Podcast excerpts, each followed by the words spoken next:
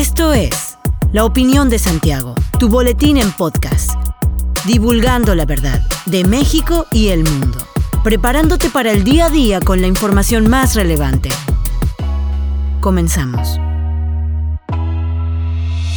Buen día, bienvenido a la opinión de Santiago, una dosis breve de información para arrancar el día con lo más relevante a nivel nacional e internacional. El día de ayer domingo, la Secretaría de Salud Federal actualizó el reporte técnico diario sobre el coronavirus en México y se confirmó que ya se superaron los 3.428.384 casos, al haberse registrado 7.504 nuevos casos del virus en las últimas 24 horas. Del mismo modo, la dependencia reportó en el último día 272 nuevos decesos, lo que suma un total de 263.140 muertes desde el inicio de la pandemia de COVID-19 en el país, no sin antes recalcar que la letalidad global es de 2.1% y por lo mismo pidió seguir con las medidas de bioseguridad ante la pandemia. Las autoridades sanitarias detallaron que las 10 entidades con más casos de SARS-CoV-2 son Ciudad de México, Estado de México, Nuevo León, Guanajuato, Jalisco, Tabasco, Puebla, Veracruz, Sonora y San Luis Potosí, que en su conjunto aglutinan el 66% de los casos acumulados registrados en el territorio nacional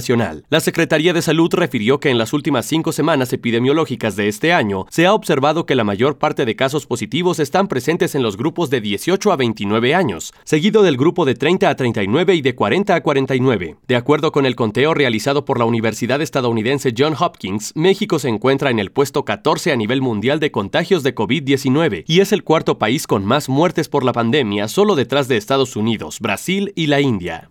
El ex candidato a la alcaldía de Amecameca, Juan Bautista Morales, fue asesinado a balazos cerca de su casa y de un negocio ubicados en el centro del municipio. De acuerdo con medios locales, el homicidio habría sucedido cerca de la farmacia Popular, la cual también es propiedad de Bautista, alrededor de las 3 de la mañana del domingo. En los primeros reportes se señaló que, al momento de descender de su vehículo, dos hombres ya lo esperaban, por lo que le dispararon en diversas ocasiones, hiriéndolo en la cabeza y en el tórax. Vecinos aseguraron que durante la madrugada escucharon disparos y al salir encontraron el cuerpo de un hombre que presentaba diversas heridas. Policías municipales y elementos de los cuerpos de emergencia acudieron al lugar de los hechos en un intento de brindarle los primeros auxilios, pero debido a los disparos murió en el lugar. Cabe señalar que Juan Bautista fue candidato a la presidencia municipal de Amecameca en dos ocasiones, la primera por el partido Vía Radical y en las pasadas elecciones por Morena y Nueva Alianza, quedando en segunda posición durante las elecciones del pasado 6 de junio de 2021. En redes sociales, tanto familiares como amigos y simpatizantes del partido al que Juan Bautista pertenecía enviaron sus condolencias a sus parientes y lamentaron la cobarde manera en la que le arrebataron la vida. Un pequeño grupo de mujeres afganas se manifestaron el sábado en las calles de Kabul, controladas por los talibanes, para exigir derechos equitativos y la habilidad para participar en el gobierno. En un valiente desafío público a las reglas del grupo militante, las activistas protagonizaron por lo menos tres pequeñas manifestaciones en todo el país durante la semana pasada. Fuerzas especiales de los talibanes dispararon sus armas al aire, poniendo fin abrupto y aterrador a la última marcha de protesta en la capital del país. La marcha de mujeres comenzó pacíficamente con la colocación de una ofrenda floral frente al Ministerio de Defensa de Afganistán para honrar a los soldados afganos que fallecieron luchando contra los talibanes antes de marchar hacia el Palacio Presidencial. Los talibanes han prometido un gobierno inclusivo y una forma más moderada de gobierno islámico que cuando gobernaron el país por última vez entre 1996 y 2001. Sin embargo, muchos afganos, especialmente las mujeres, se mantienen profundamente escépticos y temen que se retroceda en los derechos adquiridos en las últimas dos décadas.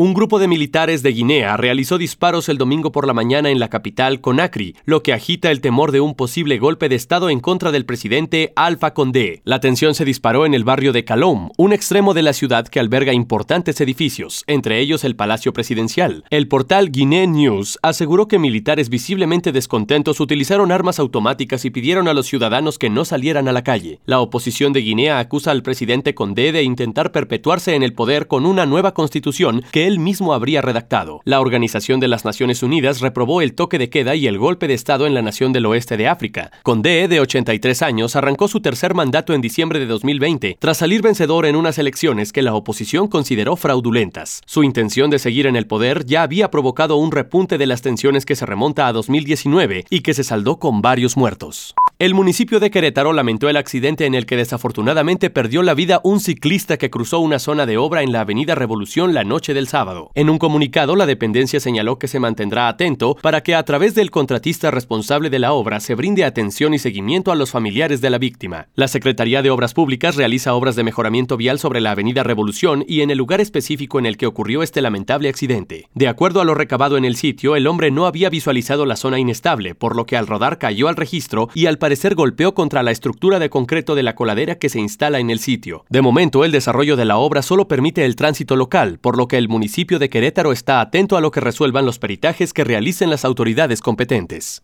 Hasta aquí la información de hoy. Regresa mañana para otra pequeña dosis con las noticias más importantes. Mantente bien informado con la opinión de Santiago. Recuerda que puedes encontrarnos en Instagram, Facebook y TikTok como arroba la opinión de Santiago. Hasta la próxima. La opinión de Santiago. Comprometidos con la verdad.